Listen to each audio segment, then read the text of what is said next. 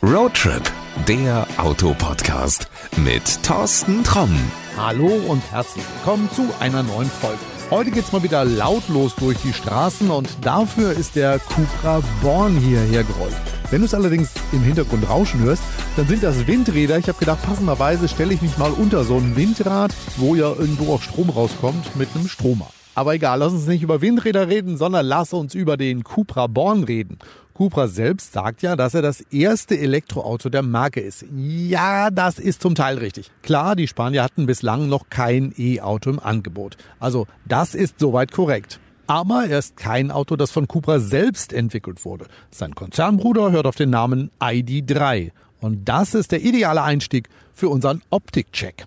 Denn an der Front unterscheidet er sich massiv vom Volkswagen. Der ID3 tritt eher zurückhaltend und schnörkellos auf. Der Born ist das genaue Gegenteil. Er wirkt eher sportlich, dynamisch. Und das haben die Designer mit den schmal zulaufenden LED-Scheinwerfern, die durch einen superflachen, hm, nennen wir es mal, Kühlergrill verbunden sind, geschafft. Der ist wirklich nur wenige Zentimeter hoch. Darin prangt aber der kupferfarbene Cupra-Schriftzug. Gefällt mir richtig gut. Bei unserem Testwagen gibt's unten in der Front noch einen Blickfang. Im riesigen Lufteinlass gibt es kupferfarbene Zierelemente. Ja, auch das schaut richtig cool aus. So, dann schauen wir uns den Born mal von der Seite an. Ja, er kann mit seiner Silhouette nicht verleugnen, dass der ID3 sein Bruder ist. Trotzdem wirkt er wesentlich sportlicher. Das liegt daran, dass Cupra den Born abgesenkt hat und kräftig ausgestellte Schwellerleisten montiert hat. Ja, und die mächtigen 20 Zoll Räder, die leisten auch ihren Beitrag dazu. Die Dachlinie Linie fällt nach hinten etwas ab, so wirkt der Born dynamischer und gedrungener. Bevor wir losfahren, schauen wir uns dann doch nochmal das Heck an. Die Designer haben mit schmalen Rückleuchten und dem über das gesamte Heck verlaufende Leuchtenband die Heckansicht noch einmal breiter wirken lassen. So, und dann ziehen wir mal am mittigen Cupra-Logo und dann sollte der Kofferraum aufgehen.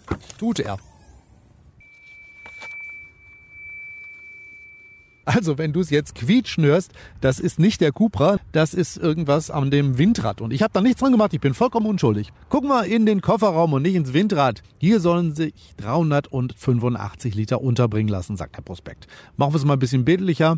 Zwei Wasserkisten und den Rest des großen Wocheneinkaufs bekommst du hier easy unter. Auf dem Weg nach vorne lädt doch die Rücksitzbank zum kurzen Zwischenstopp ein.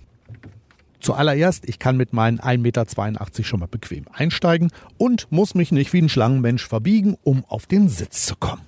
Ist die Tür dann erstmal zu, merkst du, wie viel Platz du hier in der zweiten Reihe hast. Die Sitzflächen sind bequem, das Raumgefühl ist auch gut und ja, ich könnte mir vorstellen, das nächste Mal hier hinten zum Gardasee zu reisen. Aber der nächste Sommerurlaub ist leider noch ein paar Monate weg. Deshalb geht's jetzt auf den Fahrersitz.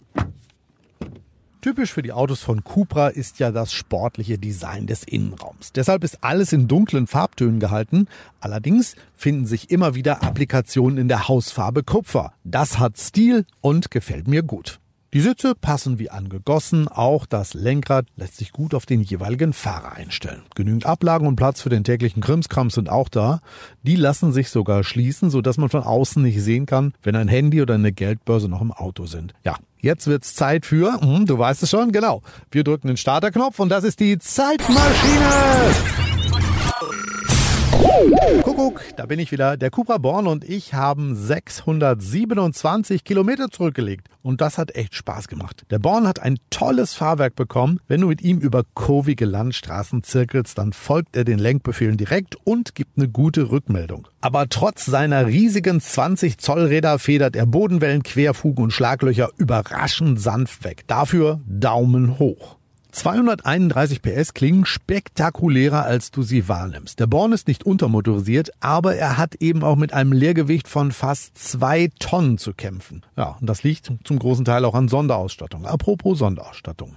Dieser Testwagen ist mit allen möglichen Goodies ausgestattet, was es an Assistenzsystemen gibt. Und was mir echt gut gefallen hat, das ist der Travel Assist. Der erkennt Geschwindigkeitsbegrenzungen und Kreisverkehre schon im Vorfeld und nimmt entsprechend Gas, also Strom raus und das macht das Fahren wirklich entspannter. Auch das Head-Up-Display blendet dir dank Augmented Reality hilfreiche Infos ein, so dass der Blick immer auf der Straße bleibt. Prima gemacht. Unser Testwagen hat die große Batterie mit 77 Kilowattstunden an Bord. Vollgeladen habe ich damit immer mindestens 400 Kilometer weit fahren können. Und am Schnelllader war der Born dann auch ruckzuck wieder voll. Für wen ist der Cupra Born eine Alternative? In erster Linie für alle, die ein kompaktes E-Auto suchen und über ein wenig Kleingeld verfügen. Dazu kommen wir aber gleich nochmal. Auch wenn du dir bislang noch nicht sicher bist, ob ein Elektroauto jetzt schon eine gute Alternative ist, geh mal zum Cupra-Händler, lass dir das Auto mal für ein Wochenende geben. Und nach einer längeren Probefahrt mit Laden und allem, was eben so dazugehört, wirst du sehen, dass das alles kein Hexenwerk mehr ist. Alles ganz easy, probier es wirklich mal aus. Dazu musst du nur in die Shownotes schauen, denn dort habe ich dir einen Link zur offiziellen Webseite reingepackt. Und dort findest du auch den nächsten Händler. Zum Schluss kommen wir zur beliebten Rubrik Worüber hast du dich geärgert? Hm, lass es mich mal so sagen. Der Cupra Born kann es nicht so ganz verleugnen, dass er vom ID3 abstammt der hat ja den Ruf eines sogenannten Chiquita-Autos, also reift beim Kunden. Und das habe ich zum Beispiel beim zickigen Navi spüren müssen. Zieleingaben per Spracheingabe mag es manchmal nicht verstehen. Gibt man dann das Ziel per Tastatur ein, reagiert die Software echt lahm. Also das können Autos mit Google an Bord deutlich besser.